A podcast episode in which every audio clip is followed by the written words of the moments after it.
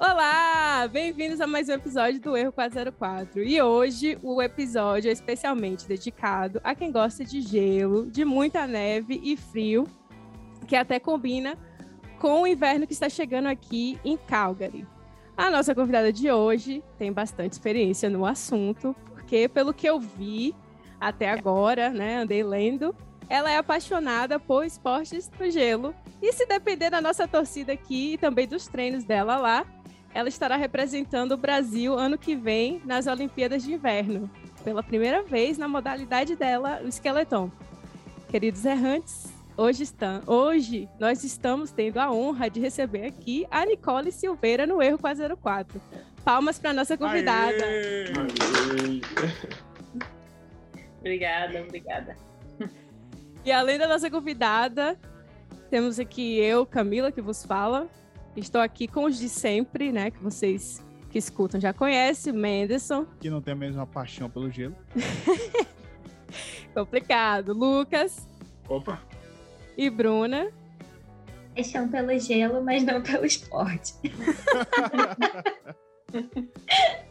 Nós somos o arroba Erro404 Podcast em todas as redes sociais, então siga a gente por lá. E também no agregador de podcast que vocês usam aí para escutar a gente. Nicole, prazer imenso ter você aqui hoje, que tirou aí um tempinho dos treinos para conversar aqui com a gente. E fala assim, é um pouco do seu esporte, porque não é uma coisa muito conhecida, né, pelos brasileiros, essas modalidades no gelo. Então, o que, é que você pode falar um pouco assim do como é que é seu esporte, o que, que é o esqueleto? É, acho que geralmente quando eu conto para o pessoal, pergunto até se sabem, eles olham e falam assim, ah, que esporte tu pratica? Eu digo skeleton, conhece? Aí geralmente é, a resposta 90% das vezes é não. Aí eu falo, conhece o bobsled? Aí acho que 50% diz que sim. Então eu explico que é meio parecido com bobsled na do jeito que a gente desce na mesma pista e o e é uma pista de gelo. Então o skeleton, a diferença é que a gente está num trenó, é individual, o trenó é aberto e tu corre 30 metros, mais ou menos uns 30 metros no início, e aí pula de bruxo assim no trenó e desce de cabeça na frente. E aí e desce. Aí pega e vai. E vai. Reza. Reza. Tem vezes que tem que rezar mesmo. É, para quem não sabe também o que, que é o, o bobsled, eu só fui aprender pelo, pelo aquele filme Jamaica, Jamaica Abaixo, Abaixo de, Zero, que foi é. filmado aqui em Calgary. E aí foi que eu fui perceber para que que servia aquele tubo que tem ali no, no como é que chama? O COP, COP, COP eu, eu acho que é aquele, aquele que tem de treinamento aqui em Calgary. Tem aqui? É da Olympic Park. Isso, é lá no, tem o Parque Olímpico, aí tem o, o, tubo que desce. Aí eu, ah, gente, aí entra, entra todo mundo no trenozinho, aí tem o último, né, que, que empurra e cai dentro assim, e eles vão tudo ali dentro daquele trenó tão bonitinho, assim, ó, todo mundo lá dentro enfileirado, descendo. Mas o esqueleto, ele, ele parece ser mais arriscado. Muito mais. Ah, é. não sei, às vezes depende da tua vista, porque no, no, no skeleton, se tu tomba, ou cai fora do trenó, é tu e o trenó só, né? Em trenó uhum. se vai, o trenó pesa, o meu, o meu pesa 28 quilos e meio, mais ou menos. Mas no bobsled, se tu tomba com o bobsled, ele pesa, nem sei, acho que 200, 200 quilos. Nossa, Maria. Mas pode ficar dentro do trenó, tem isso também. Então, depende hum. da, da loucura que tu quer escolher. Mas você veio para o Canadá para praticar esses esportes ou, ou, foi aqui assim que nasceu a vontade de você se jogar assim nessa no, no bobsled, no skeleton, é, como é que fala, gente? Eu estava falando errado é. nisso. Skeleton. Skeleton. Isso. Isso. É, não, eu, eu me mudei, eu nasci no, no Brasil, uh, sou de Rio Grande, Rio Grande do Sul, e me mudei para Calgary, direto para Calgary, quando eu tinha sete anos. Ah, tem muito e, tempo. É, aí quando eu tinha 11, eu me mudei de volta para o Brasil, a gente morou lá um, mais ou menos um ano e meio, dois anos, e aí voltamos para Calgary de novo. Então já faz bastante tempo que eu moro em Calgary. Pratiquei vários esportes já no Brasil e uh, em Calgary também. Eu dançava, jogava, fiz ginástica olímpica, joguei rugby, vôlei, um, futebol, joguei por 10 anos, fiz fisiculturismo. Nossa. E aí, onde eu terminei foi no fisiculturismo. Eu fiz por três anos e meio. E nessa época eu estava estudando na universidade para ser me formar na enfermagem. E também trabalhava numa loja de suplementos nesse meio tempo. E um ex-colega meu de, de treino veio fazer compras em Calgary. Aí, conversando, a gente... Eu acho que eu consigo perceber o sotaque brasileiro quando falam inglês. Então, meio que a gente conversou, se conversou e ele descobriu que eu era brasileira. Aí isso foi agosto, não, é agosto de 2017. Hum. Aí ele falou assim, ó, o time feminino brasileiro está procurando mais um atleta para tentar qualificar para os Jogos de 2018 em Pyeongchang. Se quiser participar, vem, vem tentar e ver se gosta. Aí a minha resposta de imediato foi que não. Para falar a verdade, eu nem conhecia o bobsled. E, tá, tá maluco, cara? É, ele, eu disse, o que, que é isso? Aí ele meio que explicou que era um esporte de inverno, então no frio com neve, e quase um tipo uma montanha russa. Aí eu disse, isso são duas coisas que eu não gosto. Então a resposta vai ser não. Aí passou uns dias assim e uma amiga da, da minha, uma amiga nossa brasileira que mora em Calgary também, me mandou uma mensagem que era tipo uma reportagem falando que eles estavam procurando uma brasileira para fazer parte do time. Aí eu já pensei de novo, eu disse, tá, vamos, vamos tentar então. Aí a primeira, primeira vez eu fui treinei, era só treino de, de levantamento de peso mesmo, que era bem hum. parecido com o que eu já estava acostumada quando eu fazia fisiculturismo. Aí eu disse, tá, vamos para a próxima. Aí eu, a próxima eles falavam, ah, vem na... Em Calgary existe uma uma área chamada Ice House, que também é no COP. É ah, onde, isso, COP. É, é onde tem uma pista é só uns 30, 40 metros, só para treinar mesmo o push, a parte de empurrar hum. o trenó. E não tem que descer a pista. Aí eles falaram, ah, vem aprender a, a empurrar o trenó, só para conhecer. Aí eu fui, gostei. E foi indo assim. Aí eu estava na, na minha, no meu último semestre para me formar. E a decisão ia ser ou eu tenho que esperar para me formar hum. e fazer, fazer, o último semestre, seria em janeiro, ou eu não fazia o bobsled. Aí hum. foi a hum. primeira vez que eu meio que sentei, falei com meus pais, falei com os professores da universidade, aí todo mundo assim, ó, isso é uma chance que nem todo mundo tem para tentar qualificar para os jogos. Vai quando vê o que dá e quando acabar, tu volta e vê o que, o que fazer. É, o pessoal então valoriza então, muito aqui, né, os esportes. sim. Então foi isso que eu fiz. Aí eu fiz a temporada de bobsled 2017, 2018. A gente acabou não não qualificando por acho que dois dois lugares a gente não não qualificou. Aí eu voltei para Calgary e me formei. Aí eu me formei em enfermagem. Mas quando eu fazia o bobsled, eu era brakewoman, que é a pessoa que fica atrás.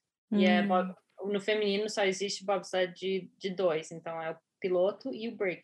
Hum. E eu era a parte de trás, que o que tu faz é na, na saída ali, tu corre, empurra o trenó, aí pula dentro, aí o piloto desce, tu não tem controle nenhum sobre a descida, e no final tu puxa o freio para parar o trenó. Hum. Então eu sabia que saindo da, daquela temporada, eu queria voltar, continuar na, na modalidade, mas eu ou queria eu queria ter mais controle. Sim, então, sim, sim. ou eu ia voltar como piloto de, de bobsled ou como atleta de skeleton. Aí, conversando com a federação, eles falaram: Ó, oh, a gente nunca teve atleta de skeleton representando o Brasil é, numa, nos Jogos Olímpicos. Esse vai ser o nosso foco para os próximos quatro anos. Queres tentar? Aí, na época, Calgary tem uma pista, um, ah, agora está fechada, não funciona mais, mas na época ela estava funcionando. Aí eu fui naquele, foi acho que fevereiro de 2018. Ele existia, não sei se, acho que fazem dois anos que vocês estão aqui, aí, né? Então acho que... Eu tô, é, eu tô há mais tempo. Mais eu tempo. tô desde 2016 Ela fundou Calga. Eu, eu fundei, o povo diz que eu fundei Calga. então estava aberta ainda na, na época de 2016. É, eles tinham podia andar, o público podia ir para experimentar assim o esporte. Eles te botavam mais para baixo da pista, não do topo, e aí tu experimentava. Foi o que eu fiz em fevereiro. Aí eu eram acho que duas descidas. Aí eu gostei assim. Aí passou, terminou a temporada, começou 2018 em outubro, que comecei a treinar mesmo. Minha primeira pista foi em Lake Placid, uh, nos Estados Unidos, é, na, no estado de Nova York. Aí logo vim para cá, para Whistler, e aí já comecei minha primeira competição aqui. Nossa, gente, e é tudo muito rápido, né? Se você olhar para trás assim, 2017, tem o quê? É, realmente. É, cinco uma anos. adaptação muito Aham. rápida. Foi bem rápido. Então, assim, você acredita que você já tem o, o dom assim, de. Uh, Não, já caso, pegou o gosto é- e já. ela É já era isso. Eu, eu sou. né? É, ah, é verdade. Ela já. Eu Ah, acho não, que é. bastante o fato de eu já ser atleta. Atleta, é verdade. Porque se, se fosse eu, imagina, pegando um trem desse para descer agora, ficava Eu no meio do co- Eu caminho. mal tô conseguindo correr atrás do ônibus para pegar o ônibus. É, Mas eu, eu acho que o pessoal, assim, eu achava que, eu ainda acho, tem muita gente que fala que quatro anos que foi que eu tive para qualificar, assim, começar do zero no skeleton para para qualificar para os jogos é difícil. Geralmente o pessoal tenta entre seis e oito anos para conseguir, tipo, dois ciclos olímpicos. Eu conheço outros atletas, mas a maioria já está treinando há, há muitos anos, então sim. pelo que me falam, eu estou evoluindo bem rápido, bem mais rápido que Que esperava. Então, tá, é, tô gostando bastante e a chance tá, tá boa. Poxa, sensacional isso, né? E qual o objetivo do esporte? É você chegar mais rápido ou as manobras? O que, que te dá pontuação? É chegar, quem chega mais rápido. Então, são, são duas partes que contam. Geralmente a gente conta o push, que é a parte da corrida, até pular no trenó. Então, a gente corre mais ou menos 30, uns 30 metros, depende da pista, cada pista é um pouquinho mais longa ou mais curta. E aí dá, tipo, quando tu olha nos resultados, ele te dá o tempo do push e aí te dá o tempo final, que o tempo do teu push é acumulado com o resto da descida. Hum, Entendi. E aí quem, quem tem o, o tempo mais rápido no final fica em primeiro. Aí quem ficar em primeiro ganha mais, pon mais pontos do que segundo, terceiro e tal. Ah, No caso, você tem mais de uma tentativa para conseguir fazer a volta mais Então, rápida? Cada competição geralmente são duas descidas. E aí é aí a pontuação final ou a o placing final é a acumulação das duas descidas. E a única exceção é no, no Mundial, que tem todos os anos, e nas Olimpíadas, que contam quatro descidas. E aí, geralmente, é assim, tem... Vamos supor que tem, tenha mais de 20 atletas por competição. eh, tu desce a primeira, aí só os top 20 descem a segunda. E, e, o, e o que é decisivo, assim, você acha, para chegar mais rápido? Esse tempo que, de empurrar, é o, a, a- como é que chama? A lâmina, né, do, do trenó? O que é que influencia, assim, para você evoluir nesse esporte, né? Chegar cada vez mais rápido? Tem gente que fala assim, olha pro skeleton e fala, ah, só deita e vai. Mas tem muita coisa aqui que, que é envolvida. Acho que quando a pessoa te vê descendo e acha que, só, que não tá fazendo nada, tu tá fazendo esporte bem, sabe? Tá- tá- É, mas dependendo da pista, a gente tem, tem pista que a gente chama de gliders track ou a starters track, quer dizer Uhum. que o push importa mais pro resultado. E aí tem driver's track, que o push não importa tanto e mais é, é a pilotagem que importa. Obviamente, os dois, combin... os dois juntos é o que vai ser melhor, se tiver os dois, as duas coisas para qualquer pista. Mas o push faz, faz diferença, então quanto mais rápido, melhor, que é praticamente o que a gente treina no verão. Os seis meses sem gelo, a gente só treina levantamento de ah, peso e, e treino de corrida Uhum. para para chegar no, no inverno e ter um push mais rápido. Aí também o que o que importa é a pilotagem. A gente pilota com os ombros, os joelhos, os pés e às vezes só com, com a cabeça mesmo.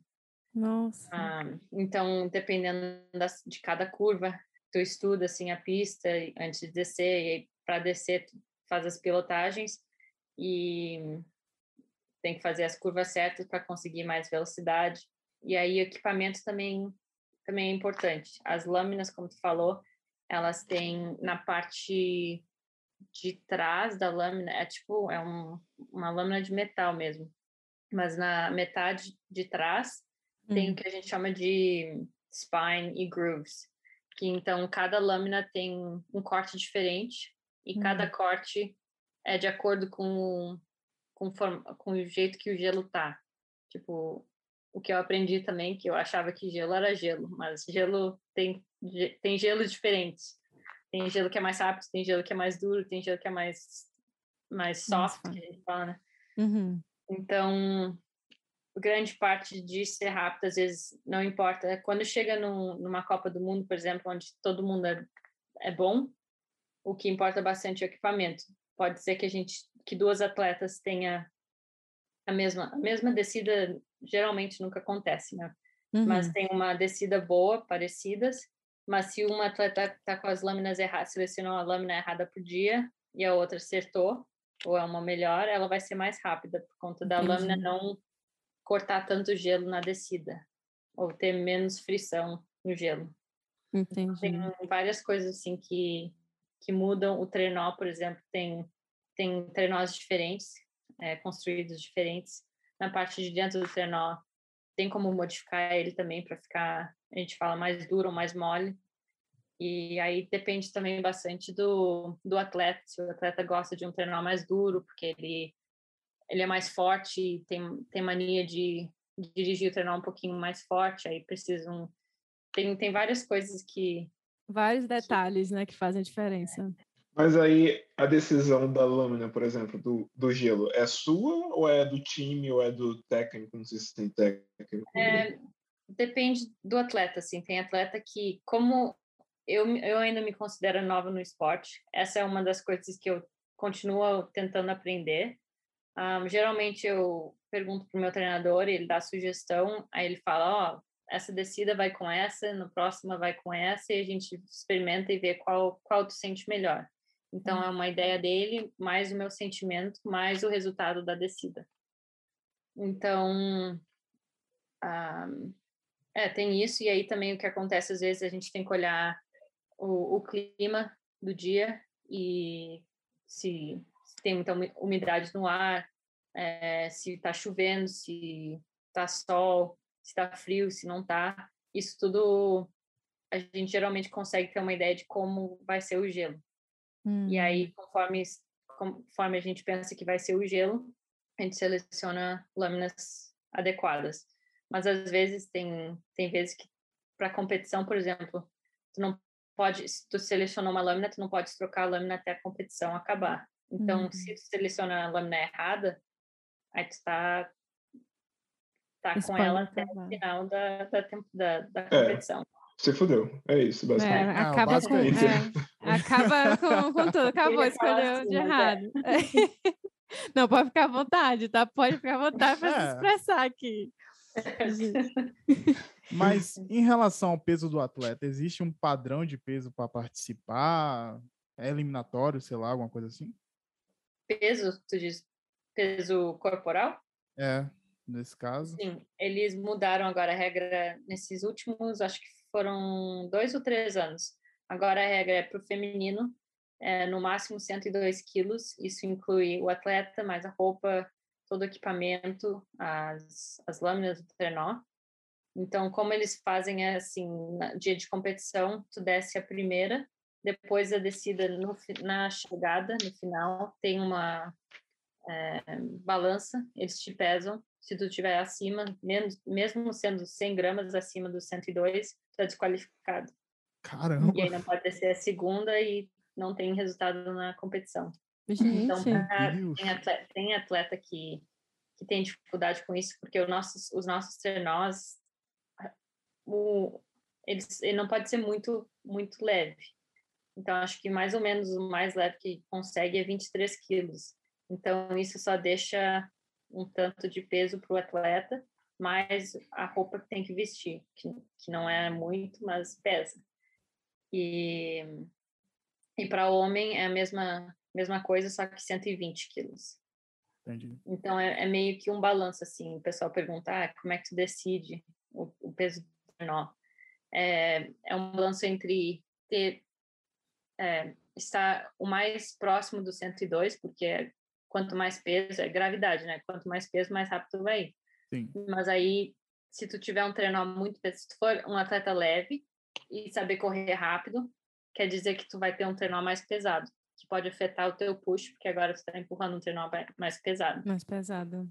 Verdade. Só que se for mais pesado como um atleta, mas não for tão rápido porque está mais pesado, está empurrando um trenó mais leve, mas de repente tu não é tão rápido. Então é tipo falar, achar o peso ideal onde tu ainda é rápido e consegue empurrar um trenó que não seja muito pesado. Nossa, que complicado. É, é isso Muito que eu tô mais aqui que pensando. universidade. Quem assiste, assim, só vai falar, "Ah, nossa, não sei, olha isso, tão fácil, o cara não conseguiu, aí fica ainda aqui do sofá, o juiz Aham. da- das Nossa, só tá competições, né? escorregando. Só tá escorregando. Olha lá, só é descer de cabeça. Eu com rolimã Aham. faço isso rapidinho. É, então, tem gente que fala, ah, é só jogar um saco de batata no, no trenó que ele vai mais rápido que tu. Tipo, Nossa, Não. que isso, gente. Todo esporte, eu acredito que tem uma situação de perigo. Então, tu já passou por uma situação que tu falou, cara, só foi por pouco, alguma coisa assim? várias, infelizmente. Nossa. Mas é, é faz parte do esporte. Eu até postei, não sei se chegou a ver no meu Instagram, tem um vídeo que eu postei que é aqui de Whistler. Até o meu treinador, ele, ele é, era atleta por mais de 10 anos e agora ele é treinador, né? Ele, ele competia pela Itália. Enfim, ele falou que o meu tombo foi um dos piores que ele já viu, assim, tive sorte de não sair com só um roxão, dois roxões, um em cada ombro, mas depois dá uma olhada lá, tem um vídeo que eu postei que meio assustador, sim. Ah, eu E vou olhar. acontece, né? Acontece. Tem teve gente que já quebrou osso, essas coisas assim, mas geralmente é raro.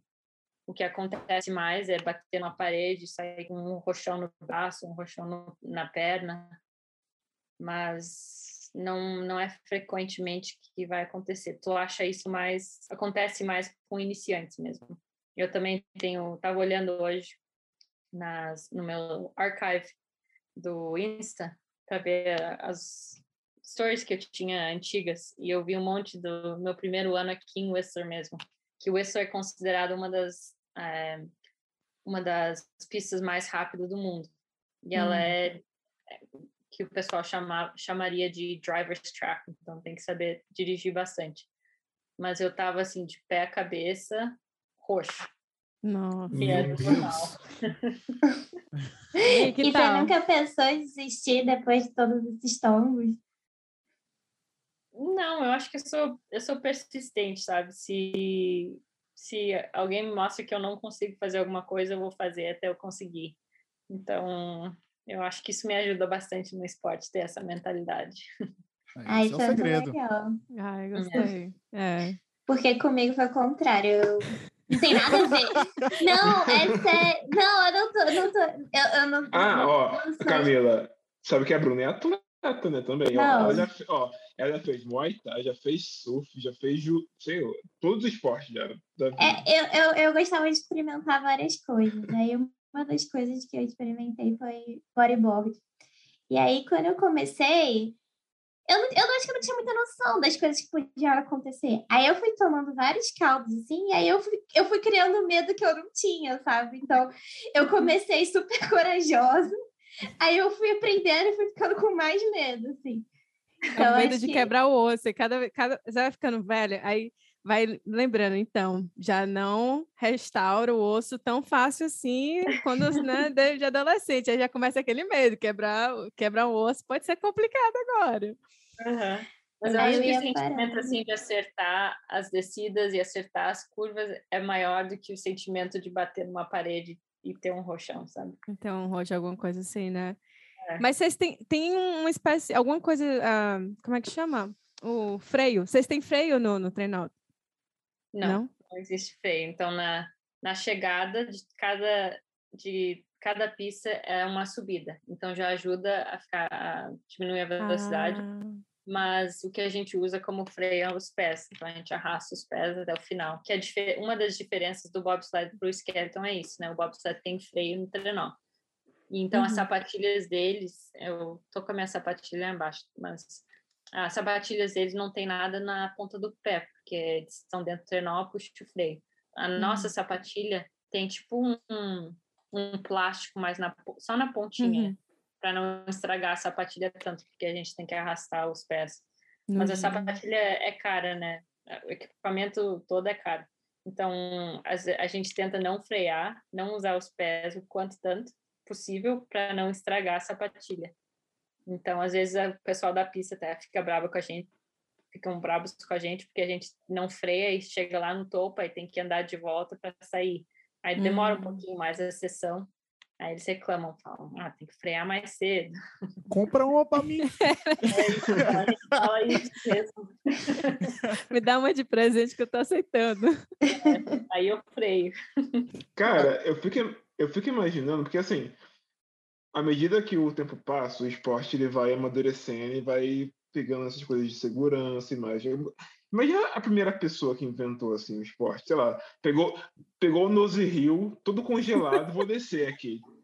Cara, não tem como, cara. É, são, são loucos mesmo. Porque se tu olha até o, o, os tempos bem antigos, no início dos, dos esportes, principalmente no bobsled, tu vê que os trenós não têm proteção nenhuma. E as pistas que eles faziam, a primeira pista é, feita foi em St. Moritz, que é na em Switzerland. Hum. E é uma pista que até hoje eles constroem à mão. Todas as outras pistas do mundo é tipo é concreto e aí no inverno eles colocam gelo. Só que essa em St. Moritz é mais antiga e eles todos os anos ainda constroem à mão mesmo. É muito legal que eles possam, todos os anos eles possam um, um vídeo de como é feito. Mas enfim, eles se tu olha as descidas, tem vídeo de bobsled lá dos velhos tempos, eles assim saíam, voavam fora da pista. Nossa! Eu não tenho coragem, não. Tanto é que muitos lugares é, tiveram que modificar a pista. Por exemplo, Lake Placid em Nova York.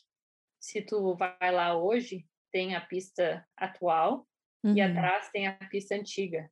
E tu olha a pista antiga e é minúscula. Assim, não sei, não, hoje não cabia um bobsled lá. Não. E eles desciam lá, um atrás do outro, um trenó aberto. Loucura, loucura. Imagina o índice de mortalidade. Eu, não, vou fazer esse esporte que eu gosto. Aí eu, os parentes já nem sabiam se voltavam né, depois da competição. É guerra. É guerra, é 50% de chance.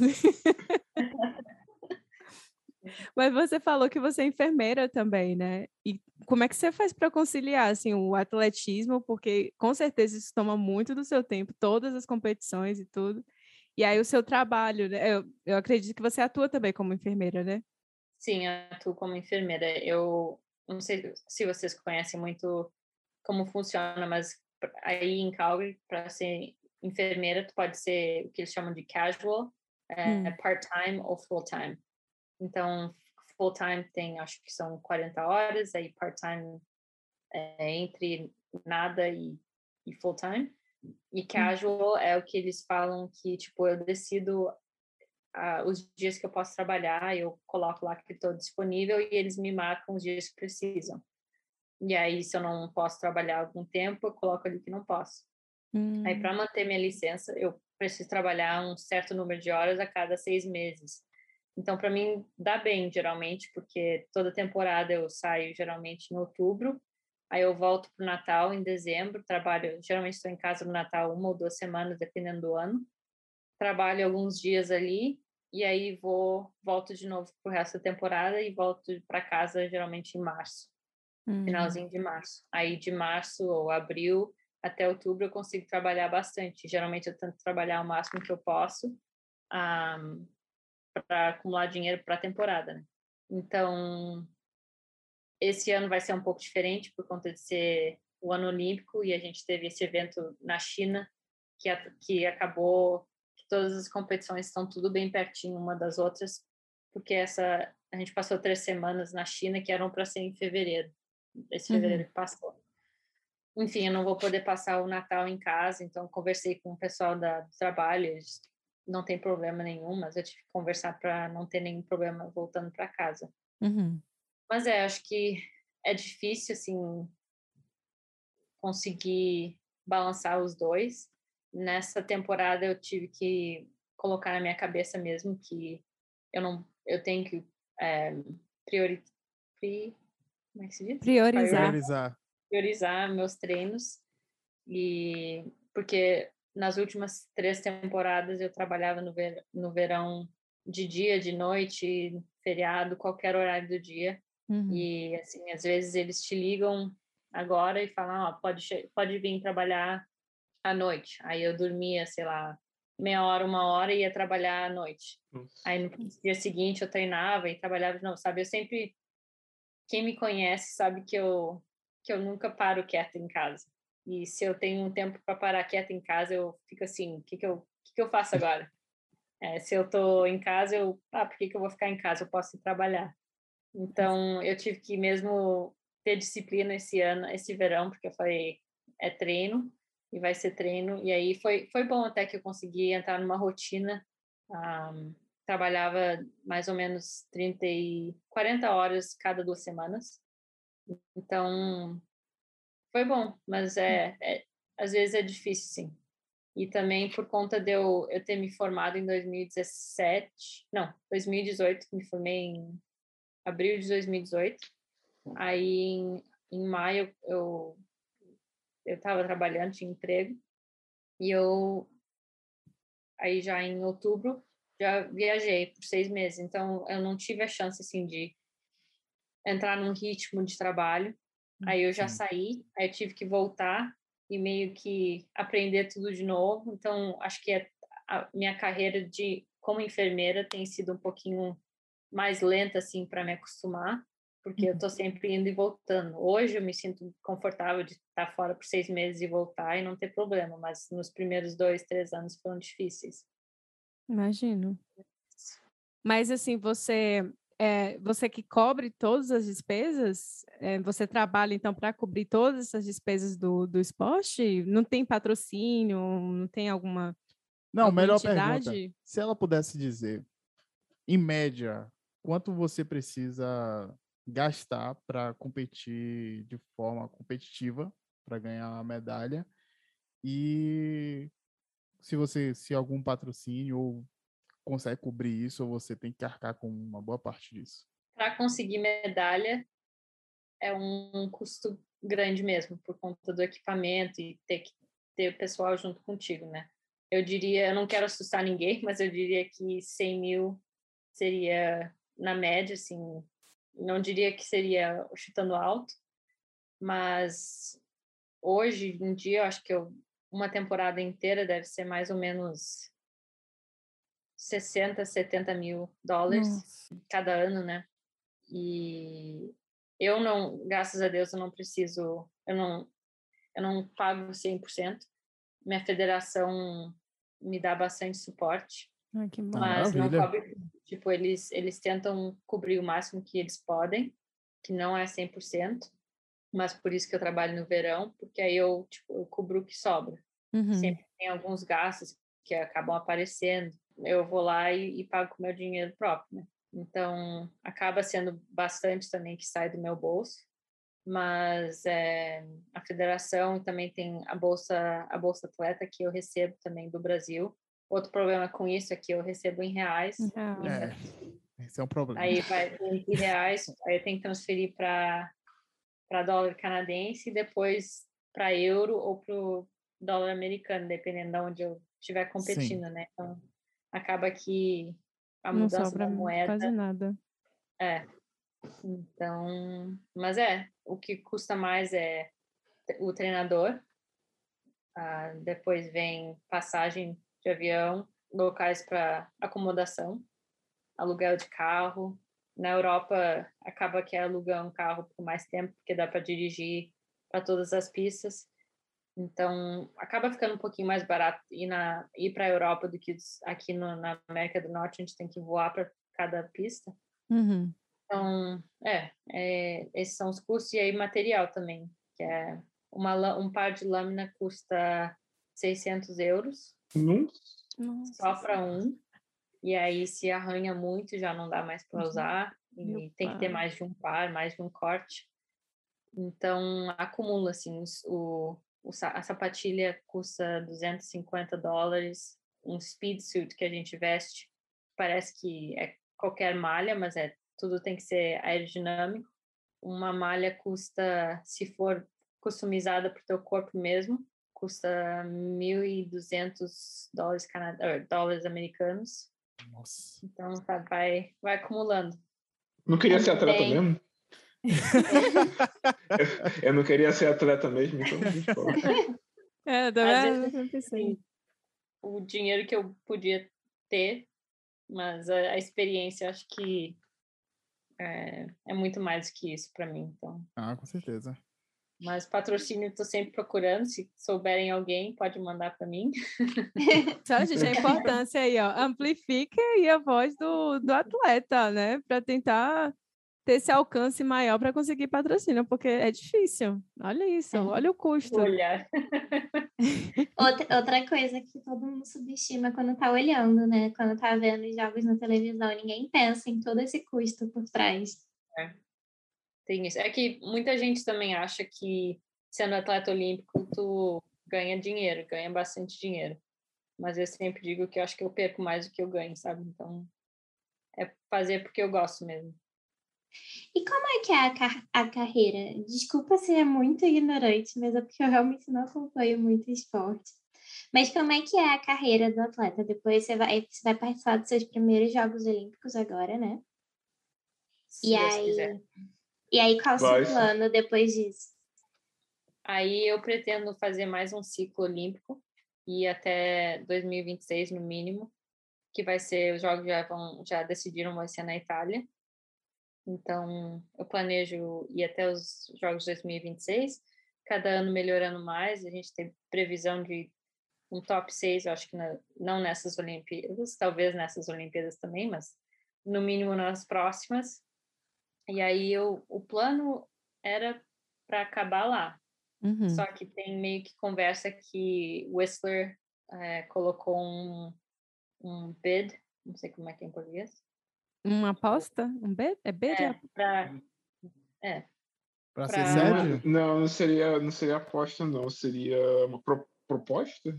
é, uma proposta para os Jogos de 2030 Hum, para serem aqui. Aí eu acho que se os jogos forem aqui, Aí você eu vai jogar talvez- em casa. né? Aí, É, mas- Ah, mas- é ó, minha casa. compensa. É, é a sua você- casa. Essa pista aqui foi eu que ajudei a construir. Você já onde eu conhece. aprendi. é, Ela cai então aí eu já, já não sei se vai ser o fim da carreira em 26, mas vamos ver. Eu, eu também, não sei, eu tenho vários planos. Eu amo ser enfermeira e pretendo ser continuar sendo enfermeira por uns bons anos, mas eu também eu não me vejo é, é, retiring, Se aposentando. me aposentando como enfermeira. Eu tenho meio que ideia de sempre falei se eu voltasse para a escola eu ia ser quiroprata, então tenho meio que a ideia de ir para a escola, me formar como quiroprata e ter trabalhar como enfermeira e quiroprata também. Nossa, e- que, fo legal. mulher, que força de vontade. A pessoa quer mesmo aprender, explorar tudo, assim. A é. energia massa demais. E aí eu acho que no final, tipo, passar de ser enfermeira e quiro- quiroprata para somente ser quiroprata.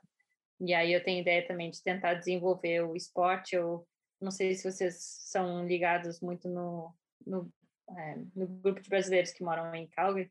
Sim, teve, sim. é, teve o, o evento ali junino, acho que da festa junina na, no Eau Claire.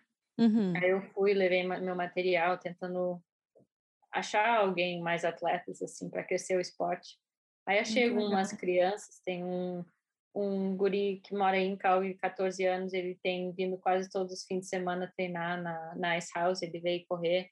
Estou tentando trazer, a gente vai tentar trazer ele para Whistler e para Lake Placid em março, tem escola para iniciantes. E aí eu pretendo, assim, crescer o, o programa brasileiro e talvez, não sei, no futuro, ser quiroprata para algum time olímpico também, continuar Uhum. podendo ir nas Olimpíadas, mas com outro, outra carreira.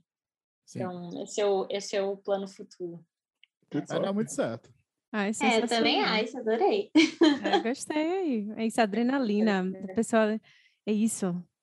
Chama, né? Você entra nisso assim, você já não consegue sair, não consegue. É, é, é eu acho que eu entendo um pouco disso. Eu não entendo, mas tudo bem. Não sou atleta, eu, né? Porém. Eu acompanhei minha irmã, minha irmã era bailarina. Eu, eu vi essa paixão, assim, que era muito mais pelo amor do que pelo benefício. Sim. Mas é algo que vem de dentro, né? É uma é, paixão muito grande. Não, é que me faz feliz, então é o que eu vou fazer. Perfeito. Ai, amei isso. É. É, mas agora para as Olimpíadas, é, como é que funciona? Assim, você tem que ficar, você tem que ficar entre as 25, né? Pelo que eu entendi, na classificação de todos os torneios, eles contam todos os torneios que você faz durante o ano. Não, então eu tenho que sair top 25 no ranking mundial no final, até dia 16 de janeiro é o corte. É o, as, uh, as últimas competições acabam ali, assim, o corte, que eles vão decidir quem quem está no top 25 e quem não está. E, e geralmente, assim, tem três Copas. Tem a Copa América, que é mais para iniciantes e para quem se ganha menos pontos. Uhum. Aí tem a Copa Intercontinental, que tem que ter, tem que se classificar para a Copa Inter, Intercontinental, que vale um pouquinho mais de pontos. E aí tem que qualificar dali, qualifica para a Copa do Mundo, que vale mais a, a, maioria dos pontos é, sai dali. Então, é, são essas, essas, esses três, essas três competições. E aí, dependendo da, do número de Copa do Mundo, é o número de competições que vão contar para o ranking. Então, esse ano vão contar sete competições e eu vou fazer uma mistura de, de competições. Então, estou aqui em Whistler, vou fazer é, Copa América e Copa Intercontinental. Uhum. Aí daqui eu vou para Park City, em Utah, nos Estados Unidos, fazer igual, é, Copa América e Copa Intercontinental. E aí dali eu vou para Europa, onde eu vou terminar minha, minhas competições na Copa do Mundo. Então vai ser, tem duas na Alemanha, aí eu vou para Estônia, da Estônia eu volto para a Alemanha e da Alemanha eu vou para Switzerland. Aí chega no 16 de janeiro. Então, no final das contas, eu acho que eu vou ter que é meio doideira também, mas a história da minha vida, né? mas eu vou ter mais ou menos uns, umas 14 competições. Então, das 14, eles vão tirar as sete melhores, as que eu ganhei mais pontuação nas sete. Aí eles colocam isso no ranking e aí tem que ser top 25 no final. Ah. Vai dar certo, vai dar Mas certo. eu acredito, eu confio. Essa é a, a, primeira representante lá no Brasil. Gente, que emoção. Vai dar bom, vai dar bom. Eu vou ficar aqui do sofá a gente entrevistou ela, que a gente conversou. Foi, foi legal porque eu voltei agora da China, né? Que a gente teve teste, teste evento, que foi na, na pista olímpica. Então, a gente estava lá por três semanas e aí no último dia teve competição, não valendo pontuação, mas valendo. Estava valendo, mas não pontuação para o ranking. Uhum. E, e, eu tive a melhor colocação, terminei em oitavo, oitavo lugar. Eu assim, vi, meus parabéns, parabéns. e até, até falei lá no Instagram dela, ela super feliz, assim, mundo feliz. Caramba, é, conquista. É, fiquei, fiquei, muito feliz, surpresa também. Eu, nos treinos, assim, tava, tava nos top 15 sempre, então eu ia ficar bem feliz com o top 15 na competição e o meu treinador falando que ele queria um top 10. Aí a minha primeira descida eu terminei em décimo, uh, décimo primeiro. E, e, eu sabia onde eu tinha errado. Eu falei, ah, eu sei consertar o que eu, que eu fiz.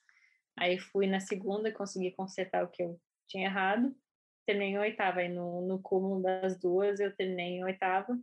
E fiquei feliz, porque foi assim, fiquei na frente de vários nomes grandes de, da, o pessoal da Grã-Bretanha que teve, ganhou medalha nas últimas, últimas Olimpíadas. Tem gente lá que já está descendo há mais de 10 anos, então fiquei, fiquei bem feliz mesmo. Ai, e foi uma, um, uma boa motivação para o início da temporada. E aí, começando a, a temporada valendo na minha, como vocês falaram, em casa. Uhum. Ah, tem sido muito bom. Tá Bom demais. Maravilhoso isso. Tem cheiro de sucesso. Isso. Tem mesmo.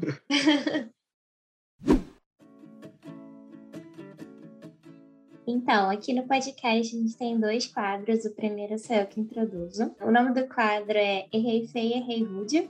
E a gente, comem- a gente comenta aqui para os nossos ouvintes quais foram os erros da semana, ou talvez algo relacionado ao que a gente estava conversando aí no episódio, para que os nossos ouvintes não cometam os mesmos erros que a gente. A gente vai começar, Simone. Eu diria que tomar muita melatonina no meio da noite não é bom para para não acordar acordar grog, sabe? É, peraí, peraí, peraí, explica Ah. primeiro o que é melatonina, por favor. Overdose de melatonina.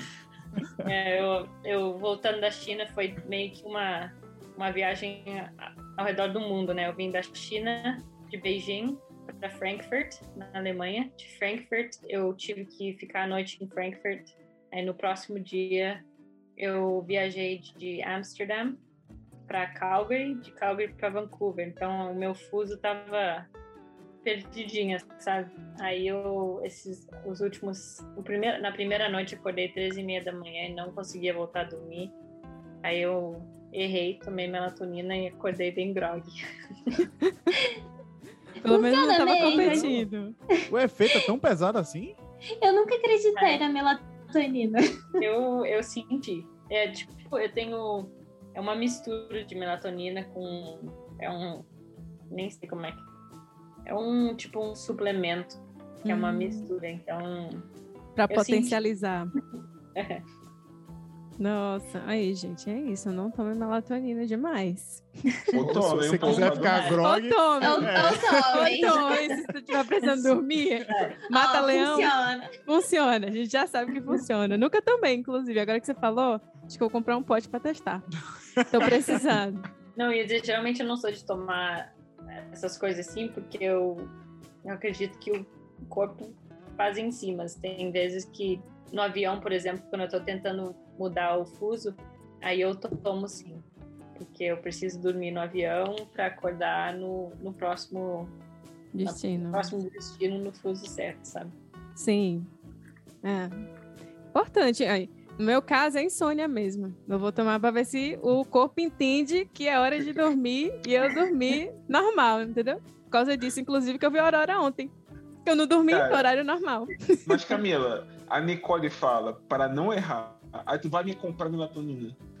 Ah, não, mas calma, calma, não toma demais. Se tem um compromisso no outro dia, tem que acordar cedo, não toma demais. Não, assim, Toma só uma. toma mais cedo da noite.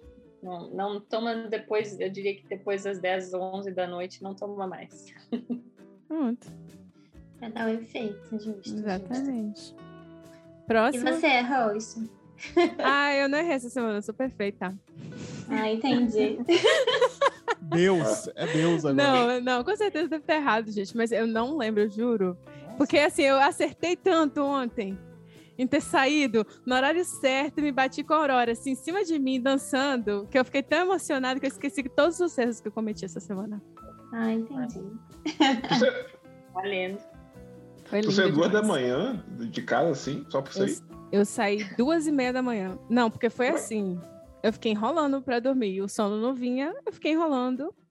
E aí o celular começou a apitar, porque eu tenho os aplicativos da Aurora, tem aquele que mostra a superfície do Sol, é o Space Weather. Aí ele fica mostrando e tal, que tá tendo explosões lá, né? Você sabe o que é? É por isso que você não dorme, né? Ah. o celular ali apitando do lado da noite inteira. Fica vibrando, né? Pois é. Aí eu já eu eu fiquei olhando de repente, um, algo inédito aconteceu. Calgary entrou na zona vermelha do da aurora, que é aonde você tem a maior chance de ver a aurora boreal. E quando eu fui olhar o KP, né, que mede um pouco essa a intensidade da aurora, eu acho que é isso, né, o KP. Não faço ideia, mas Ou continua. é alguma coisa relacionada a como a tempestade está atingindo a Terra, alguma coisa assim. E aí ele mede quanto maior, mais intensa. O KP chegou a 9, e é na escala de até 10. Dez, né? Dez. Quando eu vi isso, gente, e eu fui olhar nos grupos de Facebook, que tem horrores aqui, é, Calgary, é, Aurora Chasers, o pessoal tudo procurando, o povo tava enlouquecido.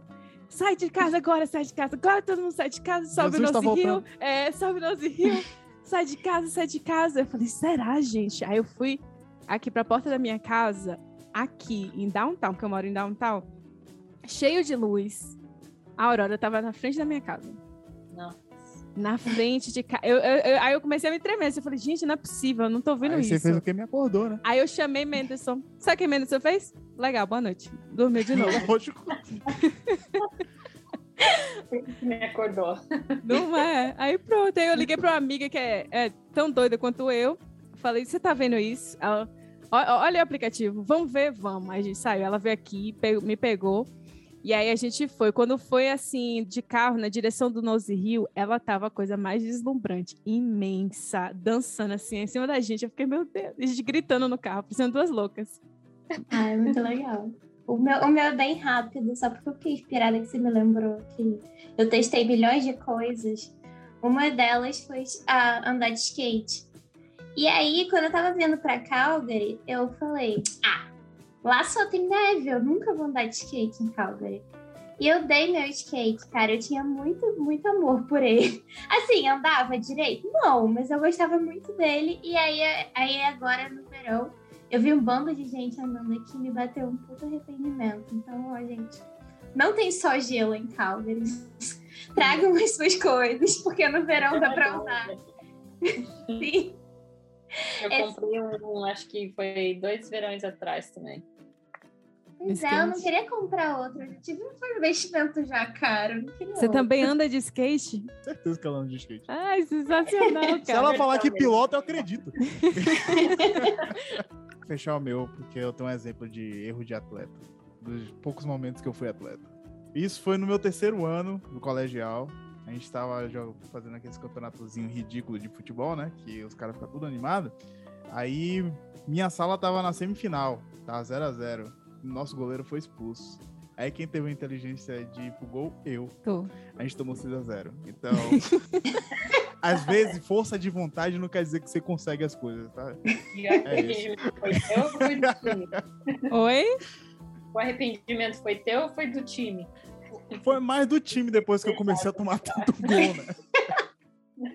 A merda já tinha sido Reserva feita. pra quê, né? Ai. Nem todo mundo é apto, como vocês podem nem perceber. mundo. Nem tudo é força de vontade. Às vezes você tem que aprender mesmo o que tá fazendo. Na verdade, eu lembrei uma exatamente igual do Menderson, mas um pouco um pouquinho diferente, que era no colegial também. Mas ao invés de ao invés de ficar grog e dormir antes do jogo, eu não dormi. Eu virei à noite, tava na casa de, de uns amigos meus, a gente ficou jogando videogame, virou à noite. Cara, no dia seguinte, não faça isso. Se você tem alguma coisa importante para fazer, a- em relacionado a esporte, você precisa estar bem, não vire à noite, porque, cara, eu não era. Eu era tipo um zumbi, cara. Quase. Passei muito mal. Você tem noção, passei muito mal no jogo lá. Imagina. Muito ruim, muito ruim. Então, é, a recomendação aí, se você precisa estar bem, esteja bem e não vire à noite. Tome, tome, tome essa. É, qual o nome? Melatonina. Melatonina. É, talvez. talvez ajude. Talvez a gente se acordar depois de dois dias. Posso passar, virar a noite, toma cafeína. Cafeína.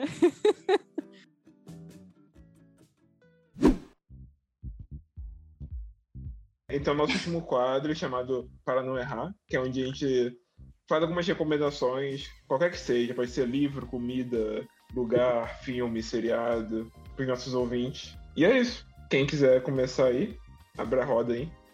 Eu vou, eu vou começar então, para ser logo, né? Jogar logo na roda. É, eu vou recomendar a segunda temporada de Lock and Key, que já está na Netflix. Eu assisti, eu gostei. Então, se você acompanhou aí a primeira temporada, assista a segunda agora. E se não acompanhou a primeira, agora vai assistir a primeira e a segunda, porque tá bem legal. Eu queria recomendar um, um filme que eu vi com a Bruna no domingo, que é chamado Doom, é, D-U-N-E. Muito bom filme. É, foi a parte 1, então uma- um pouquinho de sinopse é ficção. Então é tipo aquele mundo meio Star Wars, Star Trek, assim. E a primeira parte é um pouco mais. A Bruna não gostou, porque é meio é meio jogado as coisas, mas acho que eles fazem de propósito para você ir pegando a história e quando vê a- o segundo filme você já tem em mente, um, entender um pouco mais, mas enfim, muito bom filme. Vale a pena. seja, gente, ele também não entendeu nada, assim. Você vai pra lá, você vai sair do cinema super. você vai sair do cinema, tipo, what the fuck. Mas. Não, eu vou defender, vou defender, porque o, o mundo de Duna é muito complexo. São livros muito densos. Então. É muito. É muito Dê Drogas. chance, por favor. Dê chance. Drogas. Ai. Pra, pra compensar essa recomendação aí do Lucas, eu vou recomendar algo bem mais leve. daí, eu, daí eu- não tão leve emocionalmente, mas mais fácil de entender. Saiu a segunda temporada de Sintonia no Netflix, que é, é uma série que fala sobre a vida na comunidade, no, morro, numa comunidade de São Paulo, na, de MC, do tráfico e mais. Tá bem, tá, tá bem mais emocionante que a primeira temporada. E bem rapidinha, são só seis episódios, então dá pra acabar bem rápido. Show. Eu gostei também. Ah, eu vou indicar outro filme aqui que se chama Vingança e Castigo da Netflix, que eu acho que estreou semana passada, que é um filme de faroeste top. Muito top.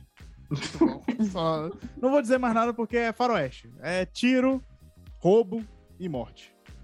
E é isso aí, tá tudo certo. Tá ligado que só tem, só tem sedentário aqui, né? Os quatro. Recomendou um esporte, uma- um lugar novo pra visitar, alguma atividade pra fazer? Não. Netflix. A gente assistiu bastante televisão. Porque, contrário à convidada, no inverno a gente fica recluso. Hiberna. Ela não, ela tá ativíssima. É, eu acho que eu, eu ia dizer, o meu não tem nada a ver com filme, eu assisti é, séries, mas eu acho que eu- o que eu venho aprendendo bastante é para sonhar alto. Eu sei que o pessoal fala isso toda hora, mas para mim, as Olimpíadas, acho que eu não. Mesmo entrando no Skeleton quando eu, no primeiro ano, eu achava difícil de enxergar mesmo. Mas eu acho que acreditando no esforço, e na tendo paciência e acreditando no, no process, Uhum. é, os, os sonhos acontecem mesmo. Como eu falei, o primeiro ano não, não me via nas Olimpíadas e hoje eu já diria que eu consigo ver um top 10 até. Então, acho que essa é a recomendação de não de desistir e sonhar grande, sonhar alto. Ai, gente, Melhor recomendação. perfeito. Né? Real, à toa que isso. ficou por último. Verdade. E ó, pra quem não sabe, ela está sendo elogiadíssima, tá? Nas redes e tal, todos os comentários assim. Não, pensa aí, a gente não tá mentindo, não. Ela aí, ó, forte candidata e vai estar lá, eu tenho fé.